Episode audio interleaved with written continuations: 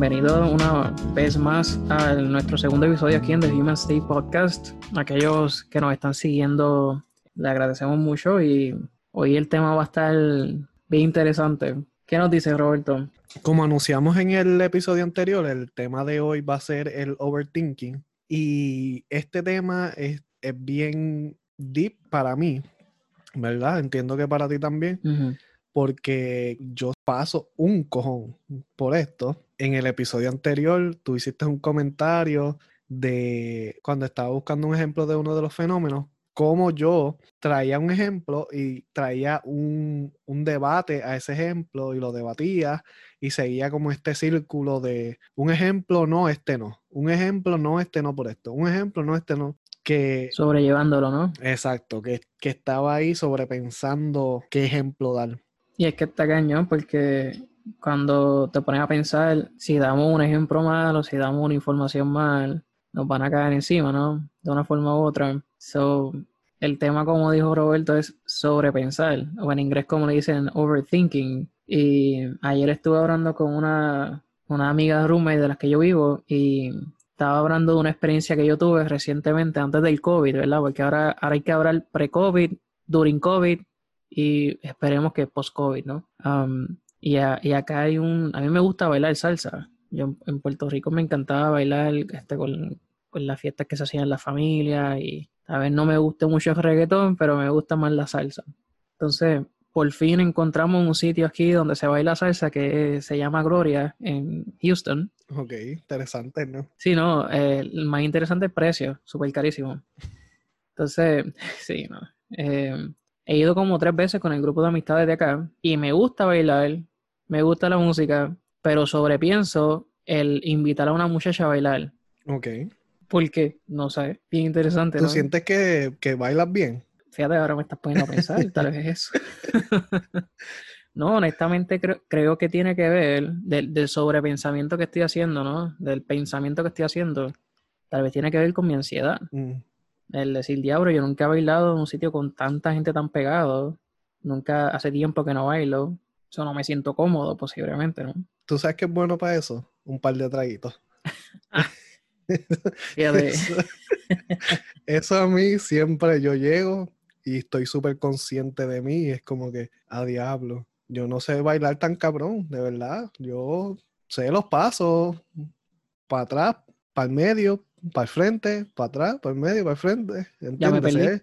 Sé, sé los pasos ah, y, y- y quizás una que otra vueltita y ya. sí, lo básico, ¿no? Tampoco espero que la, con quien vaya a bailar vaya a esperar un bailador de estos perfectos que se ven los, la- los programas de Telemundo y Univisión. Ujú.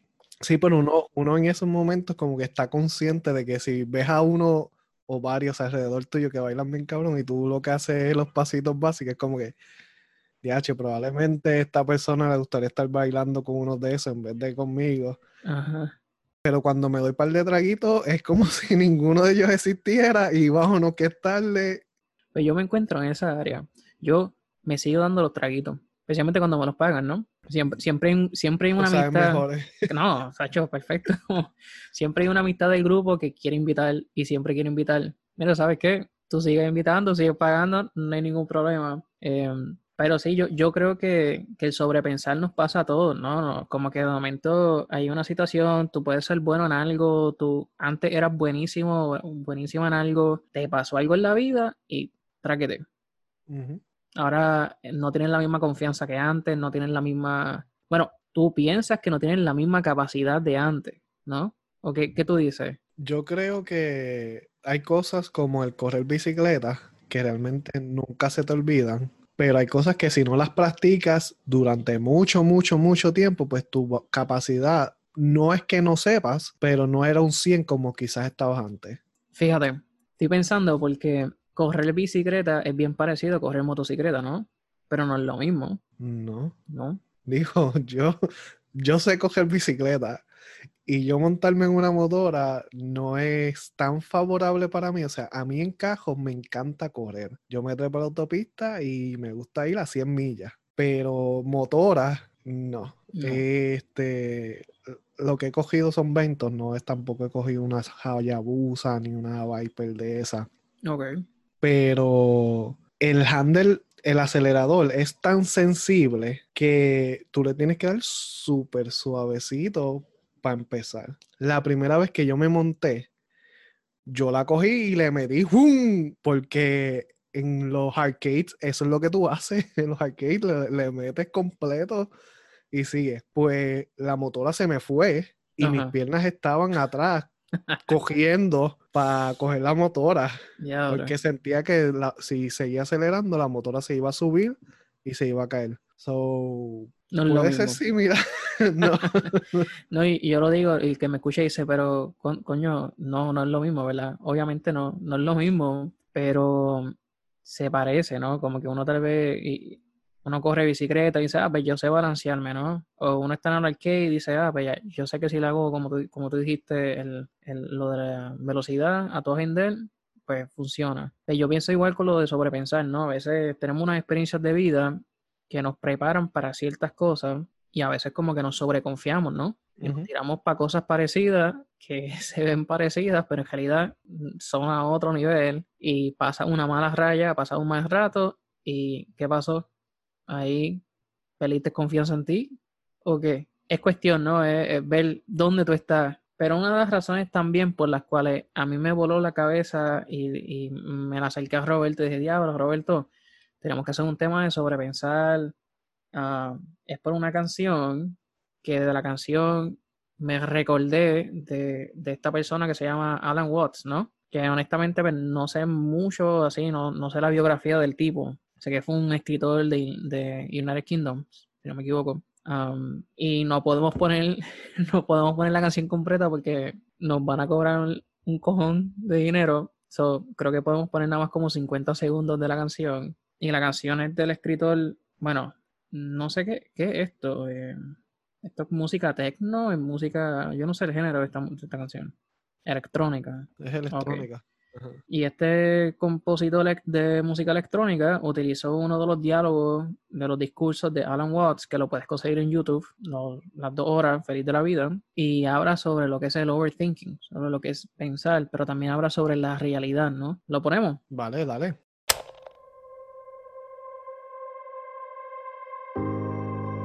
A person who thinks all the time has nothing to think about except thoughts.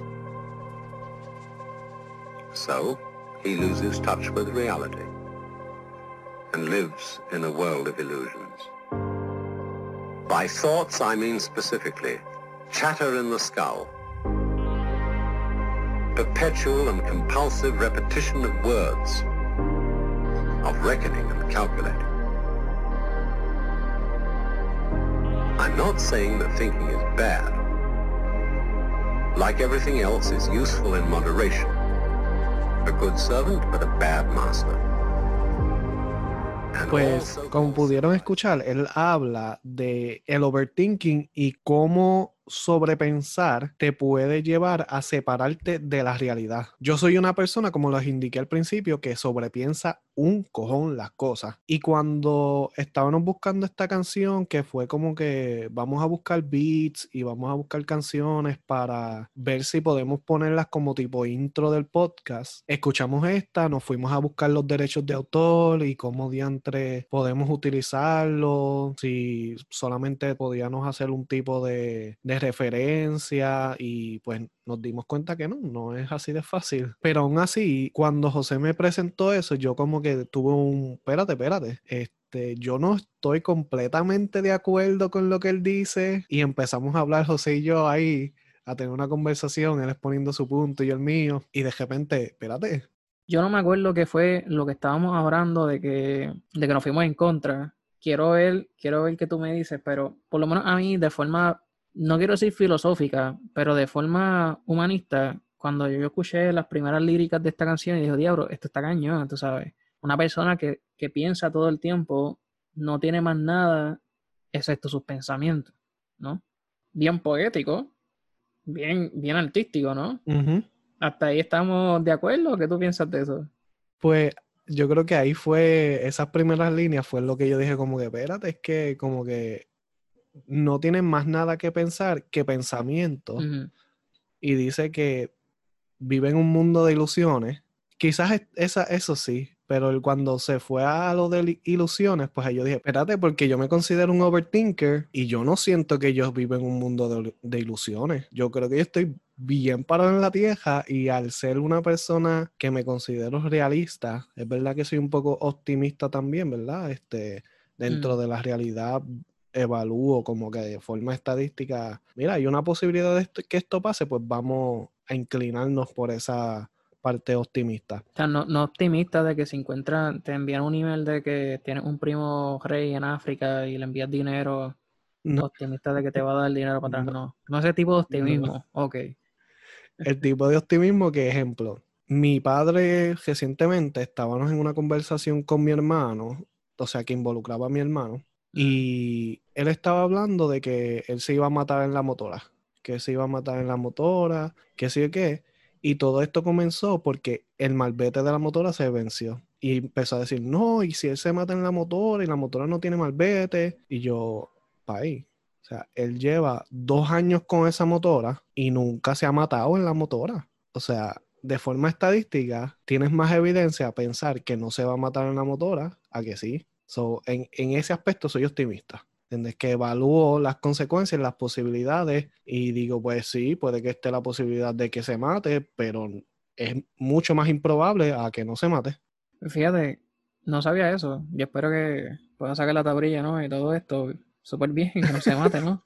Este, pero mira, usando tu ejemplo, tú dices que un, so- un overthinker, o sea, como que tienes issue con, que, con, con lo que él dijo de las ilusiones, ¿no? Ujú. Pero mira ahora mismo, tu papá se creó este mundo, no sé de- cómo tú me lo estás presentando, se creó este mundo donde tu hermano se puede matar en la motora. Y tú estás diciéndole como que, mira, mm, la probabilidad de que esto pase, si me dejo llevar por los dos años que mi hermano está usando la motora, pues es bien poca, ¿no? Exacto. So, tal vez tú, porque tienes como que una perspectiva más eh, de probabilidades y de ver los números y todo esto, te ayuda a contrarrestar las ilusiones que a veces el sobrepensar te lleva. Pero tu papá tal vez no. Tu papá se creó la ilusión de que, mira, diablo, el, el hijo se me va a morir en la motora un día de esto. Y de lo que entiendo fue porque no tiene tablilla, ¿no? Sí, sí. No entiendo la correlación de una cosa. Yo tampoco. si nos escucha el padre de Roberto, eh, no crítica, pero no entendemos, pero está bien. ¿Qué tú dices?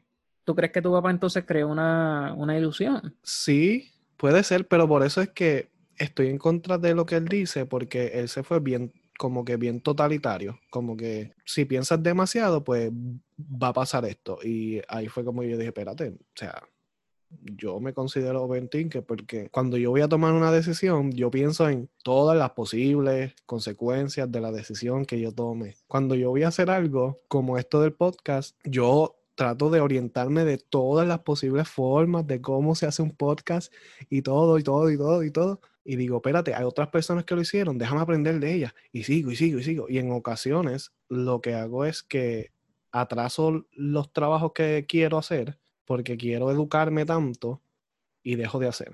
Pero no me voy a un mundo de ilusiones, ¿entiendes? Al contrario, estoy tanto en la realidad que no me despego, ¿entiendes? Y no empiezo, no empiezo a crear, no empiezo a vivir esa ilusión que posiblemente en un futuro se haga realidad, como se está haciendo ahora. Y cuando dije, pues vamos a empezar ya que se chave. el intro de esto lo hicimos yo jonco. Y, pero la realidad es que si no lo hacía así, no íbamos a empezar y continuar como estamos haciendo. Quizás, o sea, íbamos a empezar, pero más tarde. Claro, claro. No sé, tú sabes, entiendo tu punto de vista porque sí, se escucha un poco totalitario, ¿no? Pero también como que decir que, es, que no una, o sea, irse en contra del todo, que es lo que entiendo que estás. No, no. ¿No? Estoy rechazando el claim totalitario. Exacto, tu crítica es que lo hizo muy, como que muy, muy generalista, ¿no? Como que muy totalitario de todos los overthinkers. Exacto. Ok. Pues sí, en eso yo estoy de acuerdo, ¿no? Este, no sé cuándo fue que este tipo, Alan Watts, dijo esto, pero ahí me llega un punto, ¿no? Y aquí, y aquí va la parte académica, que es el overthinking. Porque sí, sí yo he visto personas como tú, que podemos decir que son overthinkers funcionales, entonces, ¿verdad? Porque no crean estas ilusiones. en todos los casos, pero sí, sí hay personas y ustedes, ustedes pueden escuchar esto y decir, diablo, pues mira, el, familiar mío tal, el amigo mío sí es un overthinker, que así se crean ilusiones. Yo me he creado ilusiones. ¿no? O sea, yo me creé ilusiones, por ejemplo, lo de bailar. Tal vez una de las ilusiones que yo me creé es decir, diablo, pues mira, tal vez me van a, a rechazar, vez me friso mientras bailo, pero en otras áreas de mi vida no soy un overthinker. Y pues, los que me conocen lo saben, yo soy más straightforward, más directo con algunas cosas. ¿Qué, ¿qué sería el sobrepensar, Roberto? Mano, buscando académicamente, se puso casi todo negativo. Este, se puso como que el overthinker es considerado overthinking cuando te quedas sobrepensando esta cosa y no vas a la acción o cuando te quedas sobrepensando los aspectos negativos solamente y no creaste un balance. Es como si, como decían las personas de antes, que, el disco se te quedaba guayando, ¿no? Cuando ponían el disque, la música, el, el como sea, y se quedaba en la misma, y en la misma, y en la misma. Yo a veces lo veo así, como que sobrepensar te lleva a quedarte en este espacio, en ocasiones, Porque no quiero ser totalitario, como dice Roberto, te mantiene en este espacio y no puedes salir de este espacio. Pero tu cerebro sigue creando posibles realidades. Exacto, sí, sí. Y creo que el aspecto negativo es cuando se va a, a, las emociones negativas o a los posibles resultados negativos y no toma en contraste los positivos. Correcto. Ahora, ¿qué sería positivo de sobrepensar? Porque es verdad lo que tú dices, cada vez que escuchamos la palabra, oh, estás sobrepensando las cosas, o tú eres un overthinker, siempre es verdad, siempre se pone como, como si fuera algo malo. Y hace sentido porque han conectado lo que es sobrepensar con lo que es la ansiedad, con lo que son las supuestas emociones malas, que en realidad son emociones naturales, ¿no? Se, se necesitan. Correcto. ¿Cómo tú puedes conectar el sobrepensar con algo bueno? Pues mira, cuando yo escuché el audio, lo pensé de manera filosófica. Si no fuera por sobrepensar las cosas, no nos preguntaríamos el porqué de las cosas, las aceptaríamos tal cual son. Al tú sobrepensar el por qué esto es así, por qué esto funciona de esta forma, por qué, esto nos abrió paso a la ciencia. Y no solamente sobrepensamos, sino que vamos más allá y vamos a probar diferentes hipótesis. Lo que yo pienso es lo que es, déjame probar. No es, pues, ¿por qué? Y vamos generando otras hipótesis y otras hipótesis y otras hipótesis a llegar a lo que más es considerado una verdad. De esta forma, yo pienso que el overthinking puede ser bueno. Si tú sobrepiensas las consecuencias positivas de ciertas acciones o sobrepiensas que quizás una relación mala, ¿verdad? O terminó la relación mala o terminó la relación en un sentido negativo, si sobrepiensas en el breakup y en todo lo que tú diste y todo lo que tú invertiste y todo lo que quizás consideras tiempo mal gastado porque lo invertiste en esa persona y ya no está contigo. Y en vez de sobrepensar esas cosas, empiezas a sobrepensar y a sobre recordar los momentos felices quizás puedes no estar triste, ¿entiendes? Cuando tú piensas en, fíjate, esta relación se acabó, se acabó mal, sin embargo, cuando estuve con ella me sentí feliz. Cuando estuve en la relación, fueron momentos que compartimos felices y me duele que se haya ido, pero soy agradecido por eso bueno que pasó. Pero yo creo que eso también tiene que ver mucho con la madurez emocional de cada uno, ¿no? Y así, bueno, también está relacionado a, si tú eres una persona que sobrepiensas las cosas o sobrepiensas la situación, pero creo que dijiste mucho, este, déjame, déjame, déjame ver, o sea, porque me pusiste a pensar de lo primero que dijiste, de la parte buena, ¿no? Científica o filosófica, que sí es verdad, muchos de los avances tecnológicos que tenemos ahora mismo es porque una persona se sentó, sobrepensó, sobrebuscó, identificó cosas que actualmente crearon un boom tecnológico, porque incluso si tú ves la tecnología que estamos usando ahora y tú pones desde en un mapa histórico de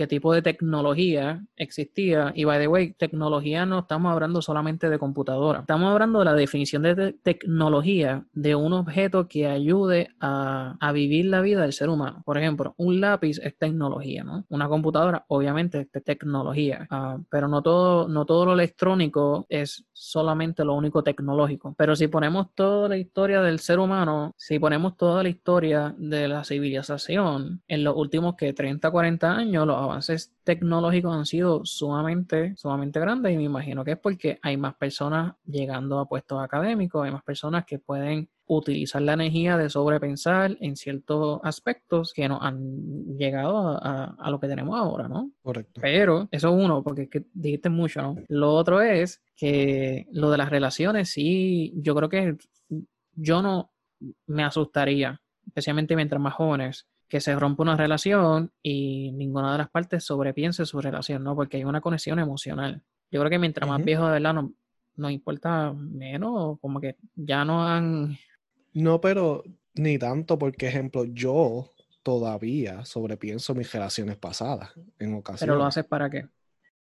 No porque me vinieron a la mente, pues no sé. No, porque posiblemente... No hay, no hay una razón específica, pero lo que recuerdo son los momentos positivos. Tú sabes mis experiencias Sí, sí. de relaciones, que las primeras tres fueron, o sea, por las razones que acabaron, no fue algo de un día para otro, fueron algo largo de tiempo, pero sin embargo, a pesar de lo que ellas hicieron, mi mente no da vuelta a eso negativo Sí.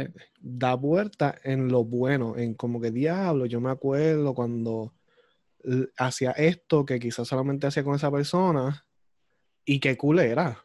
Como si, si, si nos hubiéramos quedado como amigos, hubiera sido súper Pues Eso significa que pues tú llegaste a un nivel de madurez emocional donde puedes ver tus experiencias de vida y decir, ¿sabes qué? No voy a crear ilusiones de lo que, o sea, no voy a crear, no, no diría ilusiones, no voy a crear un statement en mi mente sobre por qué esto pasó o qué fue lo malo de lo que pasó, pero voy a hacer, voy a disfrutar las experiencias bonitas, no lo que tú identificas como experiencias Ujú. bonitas. Pero ahí volvemos. El sobrepensar, la forma negativa de sobrepensar está conectado a lo que es la depresión y lo que es la ansiedad, ¿no? Mayormente pienso que esto lo conectan siempre con esto, por eso es que siempre vemos overthinking como algo malo, porque a nadie le gusta estar en depresión, a nadie le gusta sentirse en ansiedad. O sea, aquí, aquí hay una diferencia bien marcada y es que tal vez la madurez emocional de la persona sí importa el cómo el sobrepensar te afecta a ti.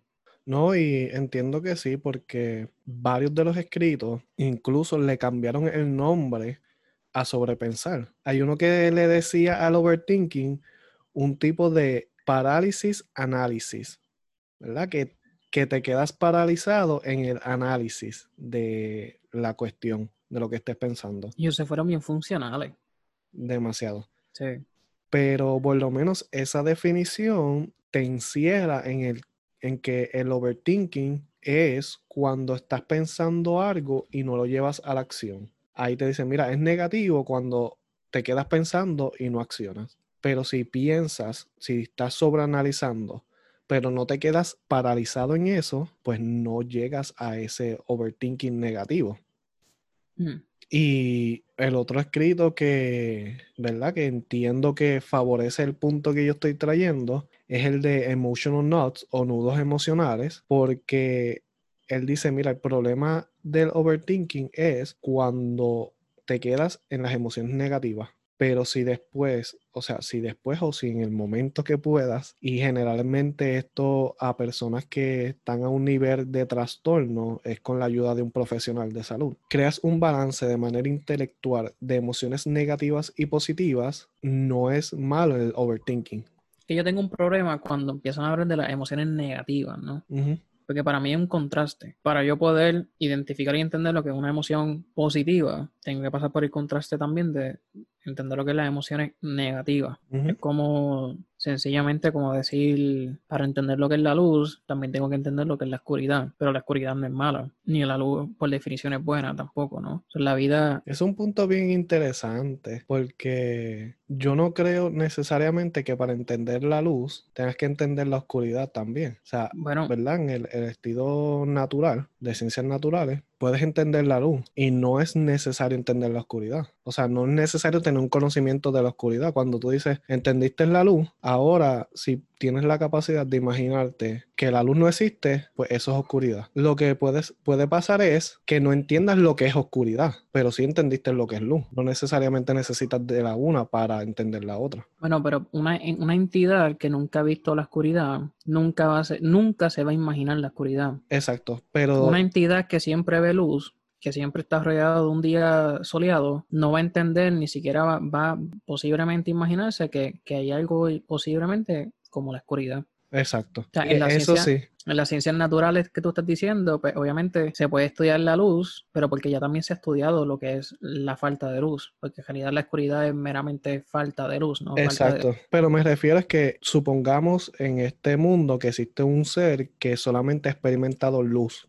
¿verdad? Y él conoce todo sobre la luz, la estudia, porque es lo único que él ha experimentado. Pero tú dijiste que sin la oscuridad no se puede entender la luz. Mi ejemplo es con lo de las emociones, es que para yo entender, para yo entender de lleno lo que es la felicidad, en algún momento de mi vida también tuve que haber pasado un momento que no es feliz. No significa que cuando pase por un momento de felicidad no lo voy a disfrutar porque no he pasado por un momento triste, pero experiencia personal de todo el mundo, incluso los bebés en proceso de desarrollo, cuando se alimentan, ¿qué es ese momento? Feliz. De felicidad Ajá. porque están, est- están, están adquiriendo algo que, que los nutre, ¿no? Y, y el cuerpo empieza a entender que pues el estar, el sentir el calor maternal o el calor paternal, el que lo tomen en sus brazos, es algo bueno. Yo creo que en ese sentido lo que hace estos momentos difíciles, entre paréntesis negativos, es aumentar la felicidad o por lo menos como que crear un espacio de que te detengas y que la puedas experimentar, ¿entiendes? Porque hay veces que quizás estás feliz o quizás no se puede decir ni feliz, quizás estás en un proceso que estás medio numb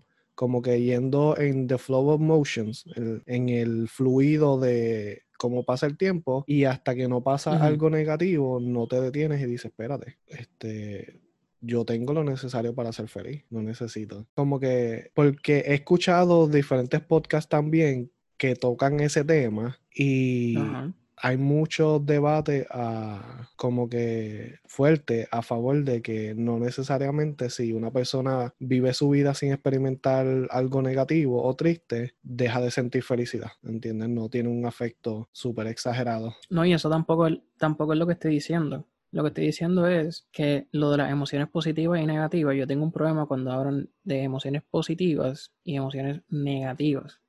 Son Exacto. emociones, ¿no? Y son naturales. Sin embargo, cuando lo dividimos de esa forma, positivo y negativo, yo lo visualizo en la forma de que para yo poder entender lo que es esta emoción positiva, también tengo que entender lo que sería la emoción negativa. No estoy diciendo que en el momento presente de la persona vivirlo, la persona no va a entender lo que está sintiendo meramente porque no ha pasado por la otra emoción. Pero tal vez cuando esa persona se siente ya después de varios años y ve su vida y dice contra, ¿sabes qué? En este momento de mi vida, de verdad yo fui feliz y en este momento de mi vida yo no fui tan feliz. Y tal vez esa persona en su madurez emocional puede sentarse y decir, wow, esto para mí sí es un momento oscuro de mi vida y esto para mí sí fue un momento de luz o un momento, felicidad, tú sí. sabes, de felicidad, como lo quieran poner. Y eso es otro debate fuera del overthinking, ¿no? Eso es un debate dentro del overthinking porque estamos sobrepensando. Estamos sobrepensando, exacto. Lo, lo que sucede es que yo creo, y esto va, le hago hincapié a lo que dije, a lo que dije en el primer episodio. A nosotros nos han enseñado a expresar nuestras emociones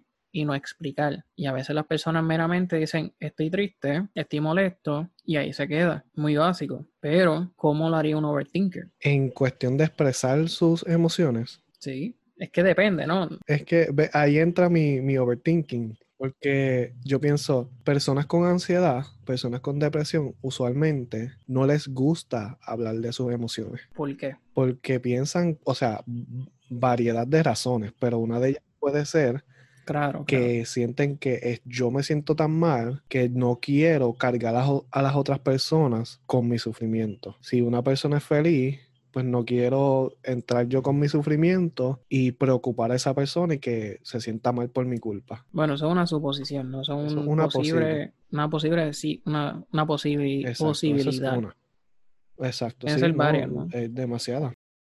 Personas que piensan que simple y sencillamente no, la gente no se preocupa por ella. By the way, estamos hablando de personas con diagnósticos por un profesional. No estamos hablando de lo que socialmente decimos, ah, eh, estoy, de- estoy en depresión porque me siento triste. No, hay, uno, hay unos parámetros eh, clínicos para poder hacer un diagnóstico y, y hay unas personas preparadas para Es diagnosticar. correcto, ¿no? Y aún más, ¿verdad? Este, los que son estudiantes de psicología y ciencias sociales conocen que el libro de diagnóstico es el DSM, Número 5. el manual de...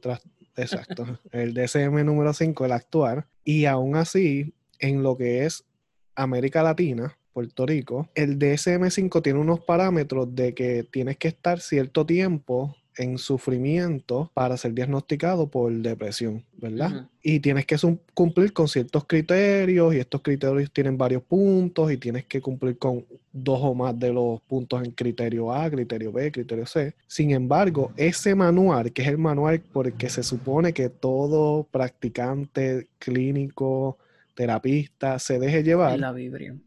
Correcto, es la Biblia de, del psicólogo y trabajador social, no está ajustado a las situaciones socioculturales. Por ende, aquí en Puerto Rico, un ejemplo de esto puede ser el duelo, el proceso de cuando una persona muere o cuando hay una separación de relaciones de pareja. El DSM tiene un tiempo que culturalmente en Puerto Rico para ese tiempo es muy poquito, es muy corto. Y esto es en el criterio del tiempo. ¿Verdad? Porque puede cumplir con otros criterios mucho más altos y ser diagnosticado de manera profesional. Pero el del tiempo, aunque esté ahí de manera específica, varía por cultura. Pero no está del todo puesto para la cultura de esa área, ¿no? Entonces yo te pregunto, la forma como vemos sobrepensar, también se, puede ver diferente a base de la cultura o a base de, de dónde es que se crió o existe la persona. Yo entiendo que sí. Van a haber diferencias dependiendo de la inclinación que la persona tenga a las, ¿verdad? Lo que hablamos ahorita de las emociones positivas y las que se consideran emociones negativas.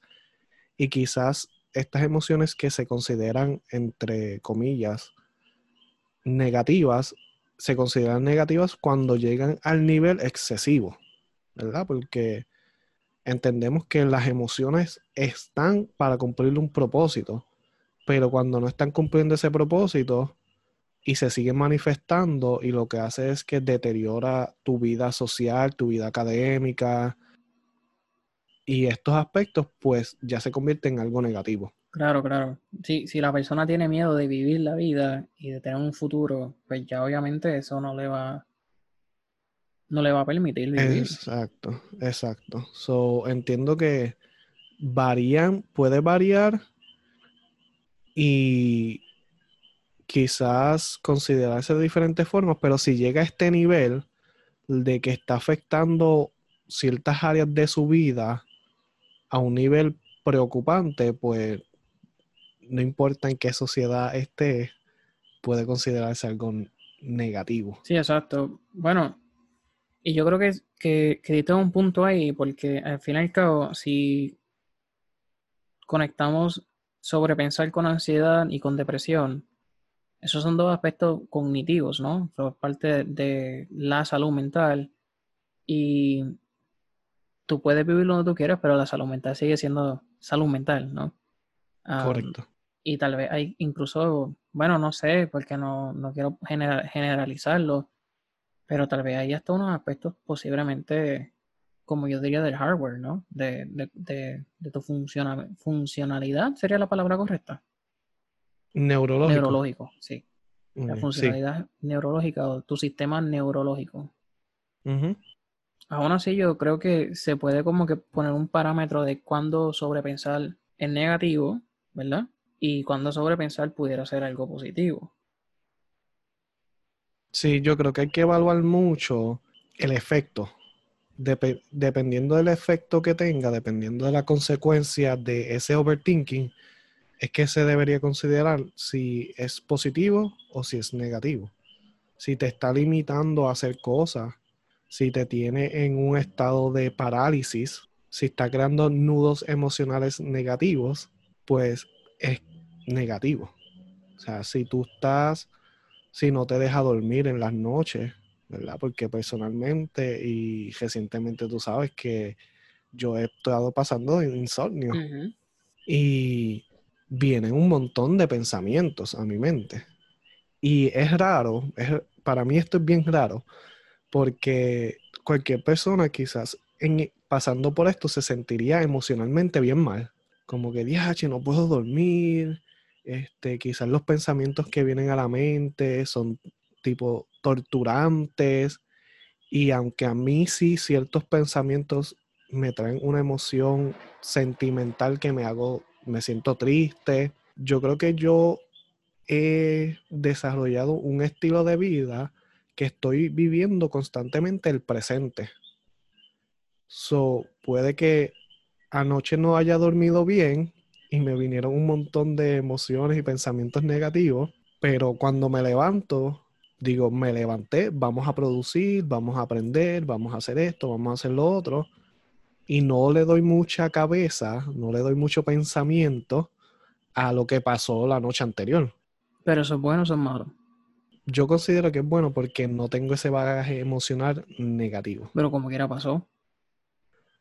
Sí.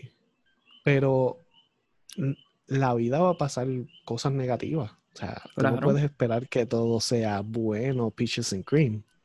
Eh, el, el problema está en tú aceptaste que lo negativo pasó y cómo vas a lidiar con eso. Porque realmente dentro de, ¿verdad? Vamos a hablar de la terapia cognitiva conductual. Ok. Dentro de la terapia cognitiva conductual tenemos control de tres cosas, ¿verdad? Tu comportamiento, tus pensamientos y tus emociones. De lo más que tú tienes control es de tu comportamiento y este influye tus emociones y tus pensamientos. Es de lo más accesible al control que tú tienes. Lo más accesible a entender, diría yo, porque tal vez la persona no tiene control de su conducta, pero se puede visualizar con la ayuda de un profesional que la conducta de X individuo ha cambiado, por ende, algo está pasando. O sea, yo, yo no diría, yo, yo difiero de ti decir que la conducta es lo más... ¿Cómo, ¿Cómo fue que tú dijiste? Que es lo más accesible a controlar, a tener control. Yo diría que es lo más accesible a entender, pero a controlar, no sé, no sé. Es que cuando tú estás dando la terapia, mm. generalmente tú intentas cambiar primero conductas. Tú intentas, ok, te estás viniendo esto, estás explotando, si tienes anger management, vas a tratar de, en vez de explotar, ve y escribe. Primero es conducta para cuando vaya escribiendo, se vaya calmando emocionalmente. Como quiera difiero, porque es que, ok, para, para mí la conducta está accesible. Tú la puedes entender qué está, qué está pasando. Pero de, yo lo estoy visualizando antes de empezar la terapia. O sea, yo lo visualicé lo que tú estás diciendo antes de la terapia. O sea, la conducta está accesible durante la terapia para cambiar. Yo lo visualicé antes. Y yo creo que lo visualicé antes pues, por la población con la que yo trabajo. Ok. Pero yo, yo me refiero cuando tú estás bregando con el paciente, que es lo primero tú, tu rol que como, tú te diriges. Como consejero, como psicólogo. Exacto. Listo. No, en esa parte estoy de acuerdo contigo. Es que yo entendí que era como, como general, como que la conducta está accesible para el cambio general, ¿no? Y yo diría que no. Te necesita un profesional de salud mental. No por eso, pero que cuando tú vas a este tipo de terapias, a lo primero que tú te diriges a cambiar es conducta, a modificar conducta. ¿Por qué? Porque es más fácil decirle, intenta hacer esto, a decirle, no, piensa de otra manera o no, siéntete de otra forma. Utilizo el triángulo del CBT para que puedan visualizar la conexión entre lo que es la conducta, las emociones y los pensamientos. Exacto. Y en la terapia de cognitiva conductual se tiene que identificar y hacerse un proceso educativo, psicoeducativo hacia el paciente para que entienda la conexión de esas tres variantes. Exacto, sí. Em, de esa forma, el participante puede empezar a entender cómo una conducta o una reacción diferente a X problema o a X pensamiento o a X emoción, va a ser más positivo si mi reacción es tal. Así es como yo lo trabajo. No, y está bien. O sea, hay que llevar el entendimiento de cómo la terapia trabaja.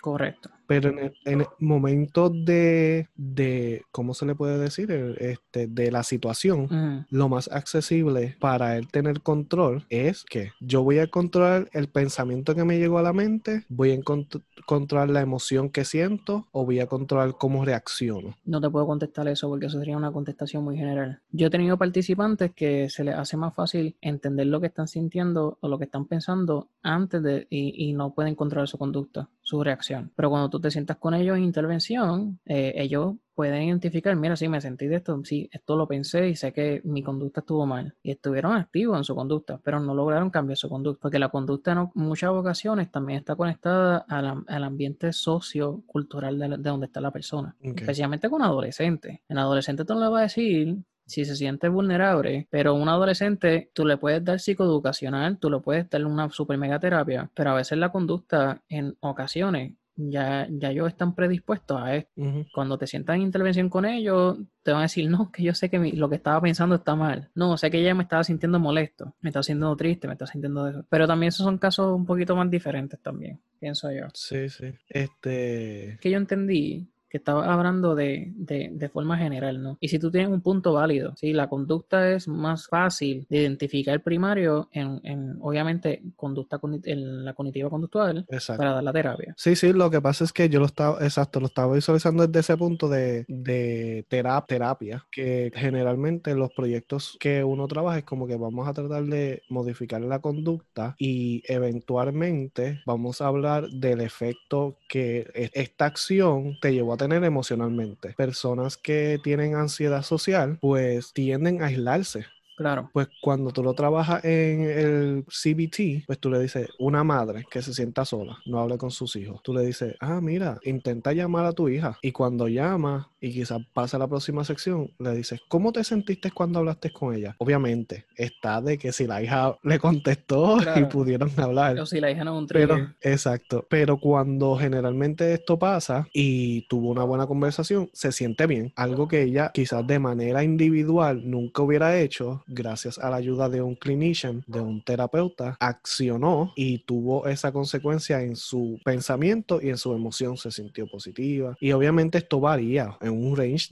de diferentes personas, ¿verdad? Y otro ejemplo es de una muchacha que tenía ansiedad social y el primer ejercicio que se le dio fue que le sonriera, ella caminaba a su trabajo, que le sonriera por lo menos a tres personas. Y ella cuando llegó en la sección posterior a este ejercicio, se sintió súper bien porque le sonrió a personas y personas le sonrieron para atrás y ese feedback le funcionó. Sí, porque ese feedback me imagino que le ayudó a perder ese miedo o lo que había identificado. ¿Cuál era el problema con esta muchacha? Que no tenía... Ansiedad social, tenía ansiedad social, sí, y se le hacía bien difícil hablarle a personas. En el lugar de empleo, ella eh, creo que era secretaria o algo así. Tenía que hablar en las charlas de, los gerentes y todo eso. Y no tenía contacto visual, no podía hacer contacto visual, la voz se le ponía shaky. Que es una cosa impresionante, la ansiedad es una cosa bien impresionante. La ansiedad está conectada a esta parte primitiva de este mecanismo de defensa de nosotros, ¿no? De que hay algo que me, me puede hacer daño, me puede matar, me puede quitar la vida. Y visualizándolo ahora mismo, pues sí, en la sociedad, la sociedad no vivimos una utopía, ¿verdad? Hay cosas que pasan. Correcto. Pero muchas veces la ansiedad que yo he visto en muchos participantes es ansiedad como la del ejemplo que tuviste, ansiedad social. El ejemplo mío, ¿no? Bailar, eso es social, ¿no? No estoy diciendo, no me estoy diagnosticando de que tuve ansiedad social, pero sí, en una parte,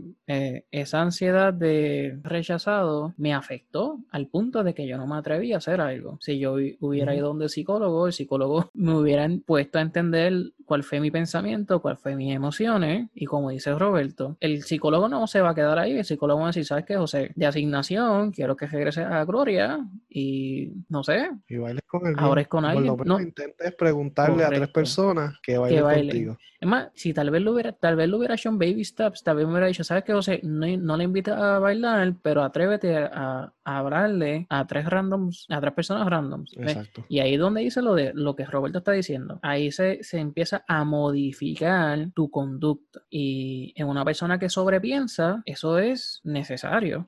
Porque eh, es como tú dijiste, no es sobrepensar en esencia, no es, no es la parte mala, es como cómo reaccionamos a eso, ¿no? ¿Y qué tú piensas de eso, Roberto? Yo estoy totalmente de acuerdo. O sea, cuando el overthinking te lleva a a paralizarte, a no tomar acción, o cuando solamente estás en las emociones negativas, ahí es que está el problema. Si tú puedes desarrollar la habilidad de no quedarte pensando y no, quedando, no quedarte dando vueltas en, el, en la situación y empiezas a moverte, vas a aprender a través de la experiencia que te va a dar un nuevo conocimiento sobre cómo actuar en situaciones similares. So ya no no necesitas estar sobrepensando en quizás miles de escenarios diferentes que puedan ocurrir. Ya tienes la experiencia de uno específico y quizás este, si fue positivo, te da la esperanza de que vuelva a repetirse. Correcto. Y lo segundo es que desarrollar la habilidad de sobrepensar, quizás el sobrepensar no está en mi control. Mi mente trabaja de esa forma, sigo pensando y pensando y pensando. Pues vamos a intentar de pensar en las cosas positivas también. Claro.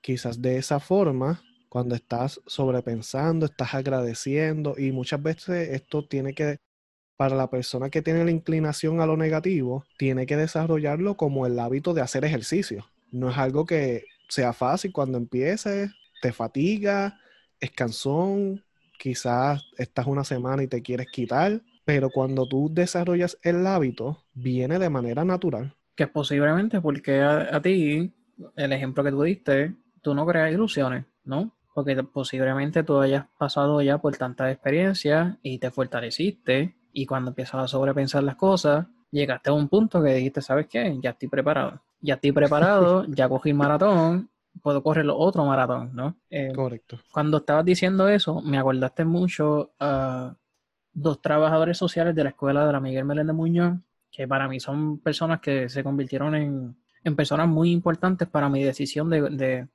hacer una maestría en trabajo social. Y pues como todo el mundo sabe, en la adolescencia, yo creo que todos los adolescentes son sobrepensadores.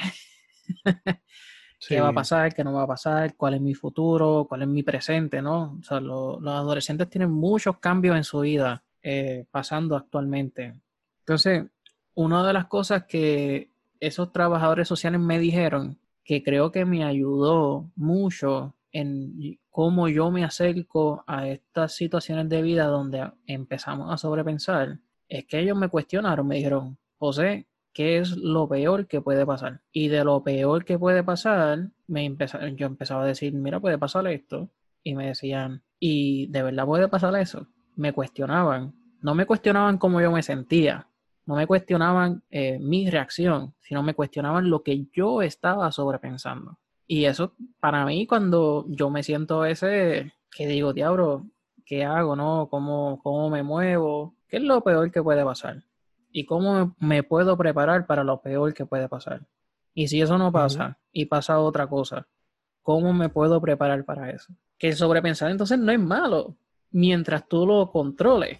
No es una, es una energía tuya que la puedes utilizar para, para prepararte para la vida, como si fuera un juego de ajedrez, en realidad, ¿no? Mm, definitivamente, y es eso, o sea, si tú tienes la habilidad, porque yo considero que el sobrepensar en ocasiones puede ser hasta una habilidad. Cuando tú tienes la capacidad de ver algo y decir, espérate, estos son los posibles escenarios, pero lo haces en, en un sentido completamente abierto, no, no solamente los negativos, estos son los posibles positivos que puede tener y cuando te pones a poner a pensar, esto positivo es bueno, ¿por qué es bueno? Ah, por esto, ah, por esto, ah, por esto, fortalece eso. En los negativos puedes pensarlos también, ¿por qué esto es negativo? ¿Es realmente tan malo? ¿Por qué es tan malo? Porque la gente puede pensar de mí esto.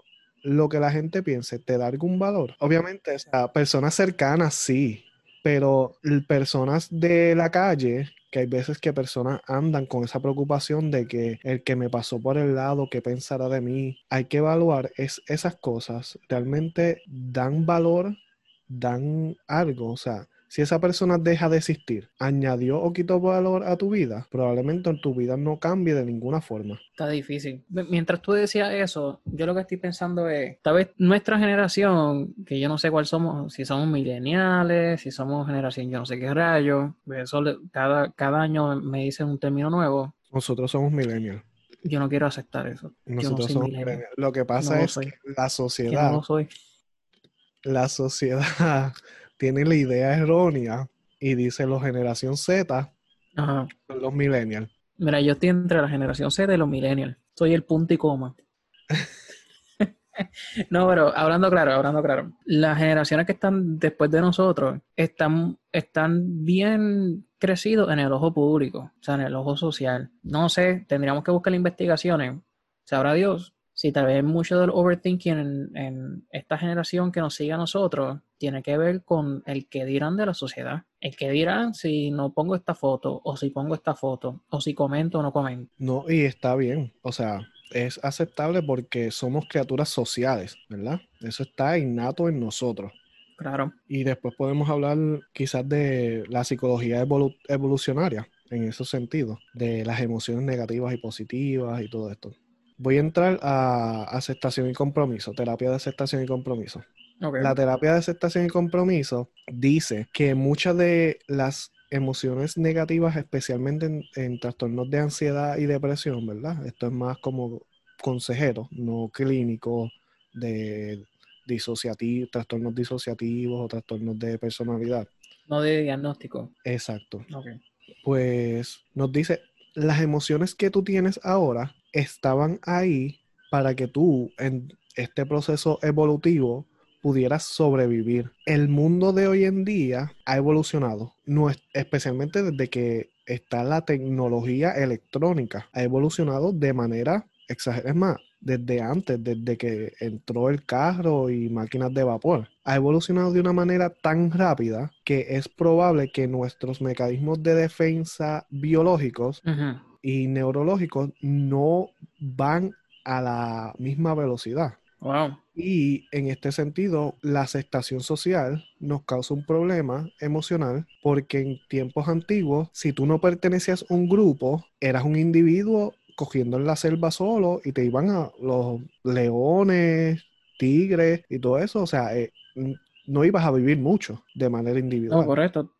Tu probabilidad de sobrevivencia iba a ser bien poco. Es correcto. Por ende, tu cerebro fue condicionado, de fue construido, fue evolucionando de cierta forma que decía, ok, necesito sobrevivir para sobrevivir, pues tiene que evolucionar de cierta forma que para sobrevivir digas, necesito en- entrar una manada. Hoy en día no necesitamos entrar una manada exterior como en esos tiempos. O sea, podemos tener amistades en la escuela, nuestra propia familia. Y esta dinámica está mucho más accesible en estos momentos.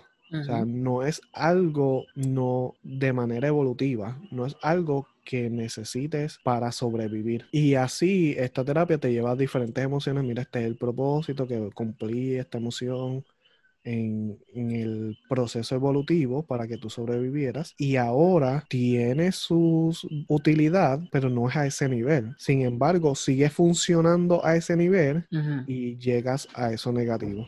Estás temiendo por tu vida. Pues esta teoría te da diferentes emociones, como la ansiedad, la depresión, de cómo nos ayudaba a sobrevivir en tiempos antes, Sí. en esos procesos de manada que eran más necesarios que ahora, y cómo ahora siguen funcionando al mismo nivel, pero como no necesitamos que funcione al mismo nivel, empieza a inclinarse a emociones negativas. No es necesario que te preocupes por entrar en un grupo para porque antes era por tu vida. Claro, sobrevivencia. Exacto. Ahora seguimos teniendo esa ce- necesidad de aceptación social, pero no es necesaria para nuestra sobrevivencia. O sea, no, si no la tenemos, no te vas a morir porque un cajo te va a atropellar o porque un león te va a comer. Correcto, correcto. O sea, eh, en la sociedad actual hay, hay individuos que, que logran vivir toda su vida solo, sola, sin pertenecer a ningún tipo de grupo. Yo no pudiera, pero me estuvo bien interesante lo que estabas diciendo de, del proceso evolutivo, de ese mecanismo de defensa de nuestro hardware, ¿no? De nuestro, nuestro cerebro y nuestro sistema neurológico y todo esto, y cómo nuestra sociedad ha evolucionado drásticamente y bien rápido con la tecnología en estos últimos años. Posiblemente, tal vez, es por eso que ahora, ahorita mismo estamos viendo, bueno, quitando el COVID, ¿verdad? Y todo esto. Pero posiblemente por eso que estamos viendo niveles altos de eh, depresión eh, diagnosticada, trastorno de, de ansiedad. Eso que tú estás diciendo hace mucho sentido. Cuando estaba hablando de terapia, no conozco mucho de lo que me estás diciendo de aceptación, me está interesante, creo que la he escuchado, pero no la he utilizado, nada de eso. Creo yo, ahora dijo, ¿verdad? Yo creo que, ¿verdad? En las conversaciones que hemos tenido de tu experiencia, este, la has utilizado, porque en esencia, o sea, no al nivel de la terapia, ¿verdad? Porque la terapia te presenta un paradigma de patología y un paradigma de un estado de vida saludable y cómo a través de ella llevas a eso. Pero esencialmente esto habla de este proceso evolutivo y lleva al participante a poder aceptar aceptarse él como ser que tiene estas emociones, aceptar que las emociones, aunque no cumplan el propósito, o sea, aunque no tengan que cumplir el propósito que necesitaban cumplir antes, son parte de ti y que en este proceso me, me gusta mucho esta terapia porque trae muchas analogías, ¿verdad? Y una de ellas es, imagina que tus pensamientos son como un chopper, ¿verdad? Tú abres una hoja de chopper, ¿verdad? Que tienen todos los artículos. Ahí están todos tus pensamientos. Ok. Y no porque todos los pensamientos estén ahí, tú necesariamente tienes que comprarlos todos. No porque todos los artículos hay, tienes que comprarlos todos. El problema de, y estoy parafraseando de lo que dijo el profesor, él indica que todos esos pensamientos están ahí. Tú los aceptas como que están aquí. Ok, eh, este artículo está aquí, este artículo está aquí, este artículo está aquí, este artículo está aquí, son parte de mí, pero yo decido aceptar estos. Yo decido comprar estos, ¿verdad? Esto, este está aquí, lo acepto, te vi, pasaste por mí, te fuiste. Como que le da control a la persona, ¿no? De decidir. Mira, esto, esto es lo que yo quiero. Exacto. Lo necesito. Exacto. Y no es como que niego el otro. No, el otro estaba en el chopper. Lo único que tú no lo compraste, tú no dijiste, este soy yo. Tú dices, esto es parte de mí, pero yo decido que esto no va a definir quién yo soy. Y eso ayudaría, esa, esa, esa analogía está bien, bien buena. Se puede utilizar con muchos tipos de poblaciones. fíjate, mientras te escucho, pienso mucho en mindfulness, porque en esencia esta analogía te está haciendo que tú caigas a tu presente, ¿no? Este soy yo, esto es lo que hay, pero estoy teniendo el control o el poder o la capacidad de yo decidir lo que yo voy a, a tomar para que me defina, ¿cierto? Mindfulness te trabaja para que tú estés en el presente, tú puedas como que tener esta interacción con tu ambiente, pero no solamente tu ambiente físico, sino también tu ambiente creado aquí dentro de tu mente de quién tú eres, qué está pasando y por qué está pasando todo esto, y te puedas centralizar en tu presente. Eh, es algo que tal vez en el sobrepensar, si, si se practica un poco más mindfulness y se practica la terapia que tú también estás hablando, que para mí, como tú dices, sabrá que yo lo, he utilizado en algunos aspectos, pero no, nunca me he sentado a, estudiar de ella. Son terapias que tal vez como lector tú puedes identificar algunas actividades de mindfulness y de cómo se llama la terapia, Joel. Aceptación y compromiso. Eh, de aceptación y compromiso. Y tal vez puedas identificar analogías o procesos que tú mismo puedas practicar para que cuando llegue un momento de sobrepensar, que, que, que te sientas que está siendo negativo en tu vida, cambie esa energía de un shift negativo a un shift positivo. Y puedas construir y puedas crear esta base para que en un futuro, cuando pase una situación, porque en la vida siempre nos van a pasar situaciones, no te quedes en lo negativo, no te quedes guayando el disco y puedas seguirle. Exacto. No, y el mindfulness realmente es algo que, wow, de verdad. Cuando yo aprendí de él y recuerdo que para una de las clases que tomé me tocó dar una presentación de mindfulness. Sí.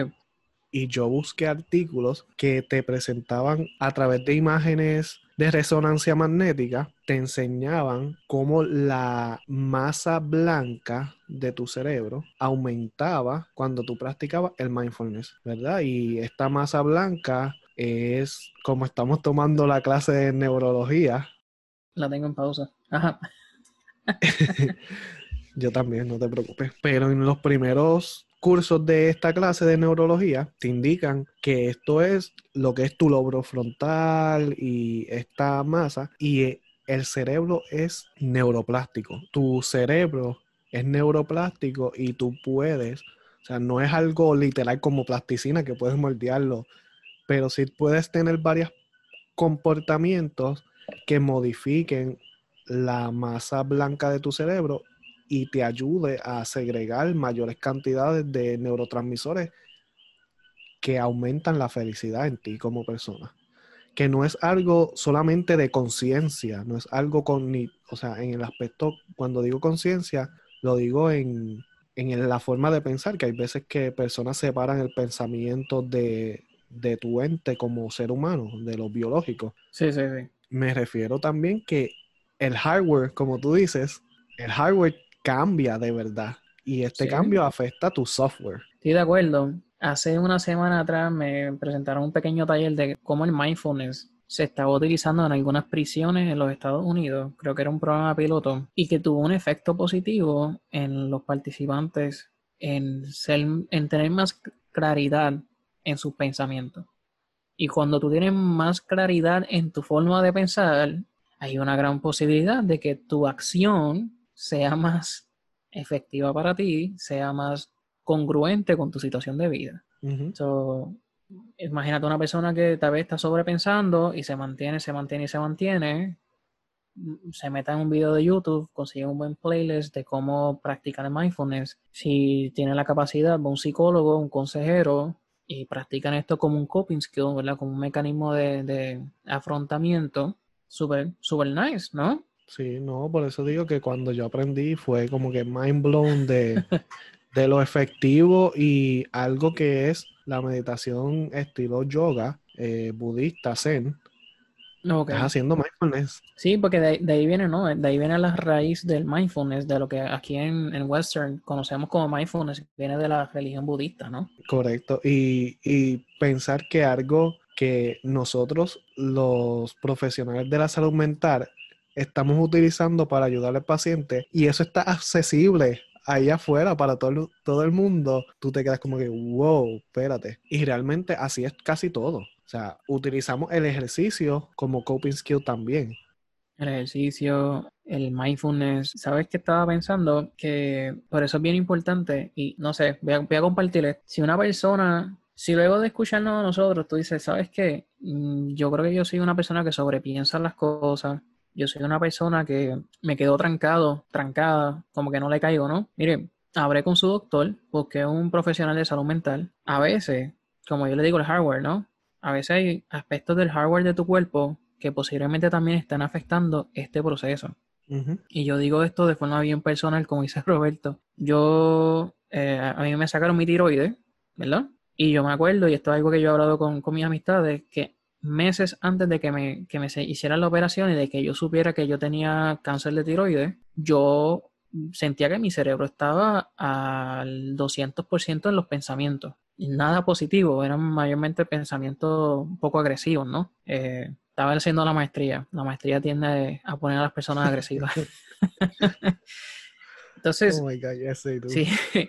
¿Cuál fue mi, cuál fue mi, mi- cuál fue mi reacción cuando yo hablé con mi padre que me dijo, José, tus palpitaciones están en descanso y tus palpitaciones están en 155, eso no es saludable. Y yo le empiezo a decir a mi padre, mira, yo no estoy durmiendo, eh, me siento mal, me siento... ¿Qué fue lo primero que hicimos? Vamos al doctor. A lo que el doctor me hacía todas estas verificaciones, él me dijo, a lo que vienen los resultados, ve un psicólogo. Fui a un psicólogo de la universidad que, hizo, que estuvo ok, pero luego se identificó que era pues cáncer de tiroides y que eso estaba afectando mi sistema hormonal y mi sistema endocrinólogo, endocrino. So, si usted piensa que usted está sobrepensando, usted hace un- una autorreflexión y usted dice, ¿sabes qué? Sí, mira, estoy sobrepensando, déjame irme a buscar un video de YouTube. No, no, no, haga eso también, pero también abre con su doctor, abre con su psicólogo para que se identifique también que no vaya a ser un problema de hardware, porque puede ver todos los videos de YouTube que le dé la gana pero si es un problema de hardware, mm, va a ayudar, como dice Roberto, ¿sabes? El, el- el practicar el mindfulness ayuda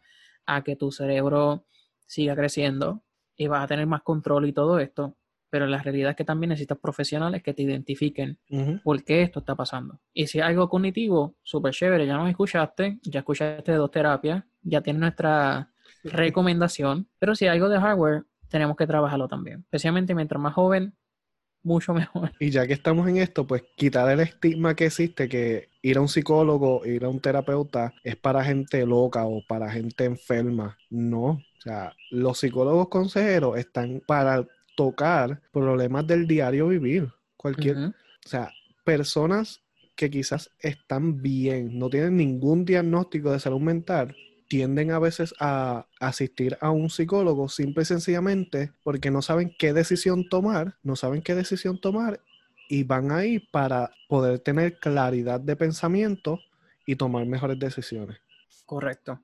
Y al fin y al cabo, todos necesitamos eso. definitivamente. Por favor, vayan a un psicólogo, mi gente. eh, es necesario, es necesario. Hablar, y haciéndole referencia a lo, que, a lo que dijo Roberto. Nuestro hardware está aún trabajando en el sentido de manada, ¿verdad? Necesitamos ser parte de un grupo. Cuando tú empiezas a tomar terapia con un consejero, con un psicólogo, y empiezas a trabajar tal vez para poder ser partícipe de diferentes grupos, te va a ayudar un montón. Te va a ayudar un montón y los recomendamos. Definitivamente. Y para el overthinking te va a dar herramientas que quizás ya tú sabes, porque muchas veces tú vas y te dicen algo que tú dices, pero es que eso yo lo sabía. Pero al tenerlo a él, tú tienes, tú sientes esta obligación de cumplir quizás con esas tareas y tienes que cumplir con la expectativa de que alguien está esperando eso de ti y empiezas a hacerlo. Y algo que a veces no hacemos por nosotros mismos, por otra persona empezamos a hacerlo. Esto pasa también en, o sea, esto con el psicólogo se supone que pase. Se supone ¿Verdad? que pase. Siempre pase, ¿verdad? Es la idea.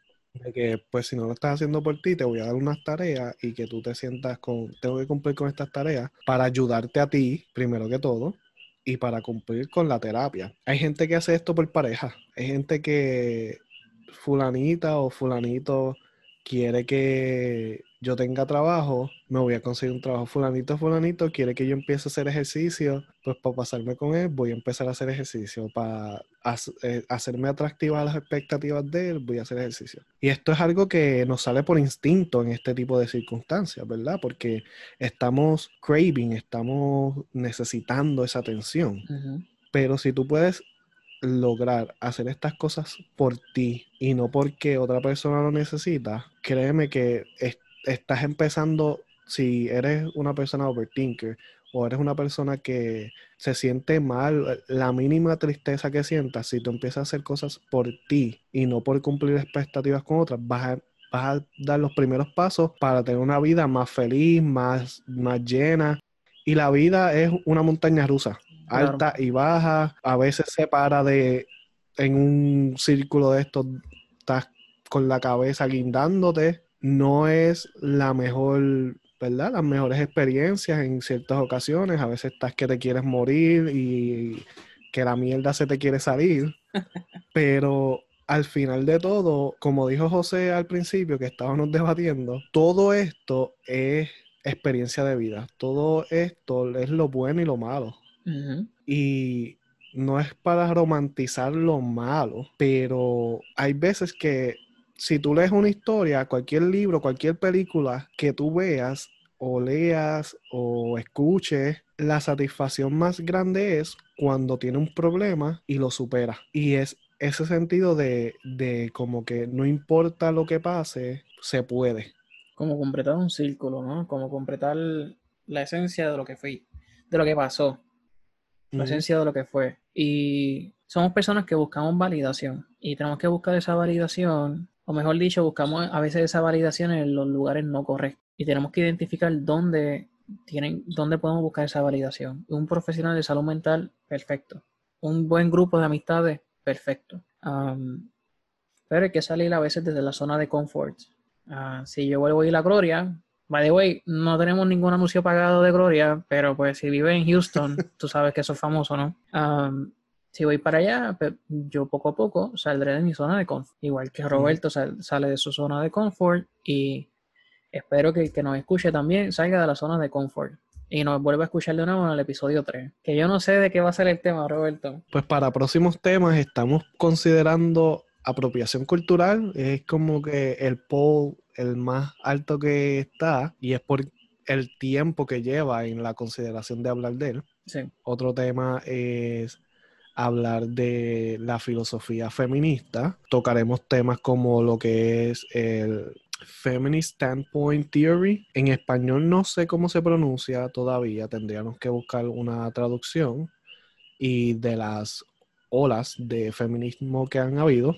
Sí. Y vamos a hablarlo, si tocamos el tema, hopefully con un in- una invitada, ¿verdad? Que tiene su punto de vista de esta filosofía. y está bien preparada en sus experiencias personales y profesionales para hablar de lo que es el movimiento feminista y las teorías feministas. Yo espero que eso, si no es el próximo, pronto. Yo quisiera, Y- yo quisiera Ajá. mm, presentar un tema y lo tenemos que preparar, que yo creo que sería bien interesante porque estamos hablando de la generación millennials, ¿verdad? Y de las social medias y dentro de social media está el Tinder, el Coffee Meet Bagels y todo este tipo de aplicaciones que son de dating. Me gustaría hablar sobre lo que es el famoso ghosting. Danos un preview. ¿Qué, qué es el ghosting? Mira, honestamente, de lo que me explicaron, yo, no- yo creo que esto siempre ha pasado, ¿no? Pero el ghosting es literalmente cuando tú dejas de hablar con una persona sin decirle nada. Es, eso en, en Boricua Ajá. es cuando te pichean. Es- exacto, te están pichando. Cuando, cuando estás hablando con alguien y de repente te dejó de contestar y le escribes, mira, todo bien, y no te contestó y desapareció. Y adiós. Eh, go- ghosting viene de fantasma eh, y no es no fantasmea, no, no, al contrario, se desapareció como fantasma. Desapareció. Ese, ese estaría interesante. Yo creo que el término es bastante reciente, no creo que, que vaya a haber artículos académicos de esto, pero si encontramos, mi gente, antes de, vamos, todos los artículos que eh, vayamos a leer van a estar en la página del podcast de nosotros, va a salir pronto y entiendo que quizás en las descripciones de los episodios también estén algunos links para esos artículos, ¿verdad? Para que no solamente hablemos, aquí leímos varios artículos y realmente no hablamos a profundidad de ninguno. Creo que el del más que hablamos fue Emotional Nuts. Bueno, no usamos el término tanto, pero hablamos de las conexiones emocionales o los emotional nuts hacia lo que es el overthinking. Sí, no, el, est- este es el artículo de Emotional Nuts. Es tremendo, o sea, el abstract tremendo. Nos habla de tres levels de overthinking, ¿verdad? El que hace la persona general, el que hace la persona con ansiedad y el nivel severo e- o extremo que te lleva a tener experiencias disociativas. Cuando hablamos de disociativas, quizás la gente no conozca tanto esa palabra porque es más académica. Cuando tienen personalidades múltiples, cuando imaginan eh, voces o cuando imaginan que ven cosas, estos son experiencias disociativas. Están disociadas de la realidad. Y como les indiqué, espero que los artículos estén pronto en las diferentes plataformas. Vamos a abrir una página de internet. El dominio hasta ahora ya lo compramos. Es cuestión de montar la página, crearla y tan pronto la página esté, le anunciamos dónde es que va a estar. O sea, el dominio es de humanstatepodcast.com.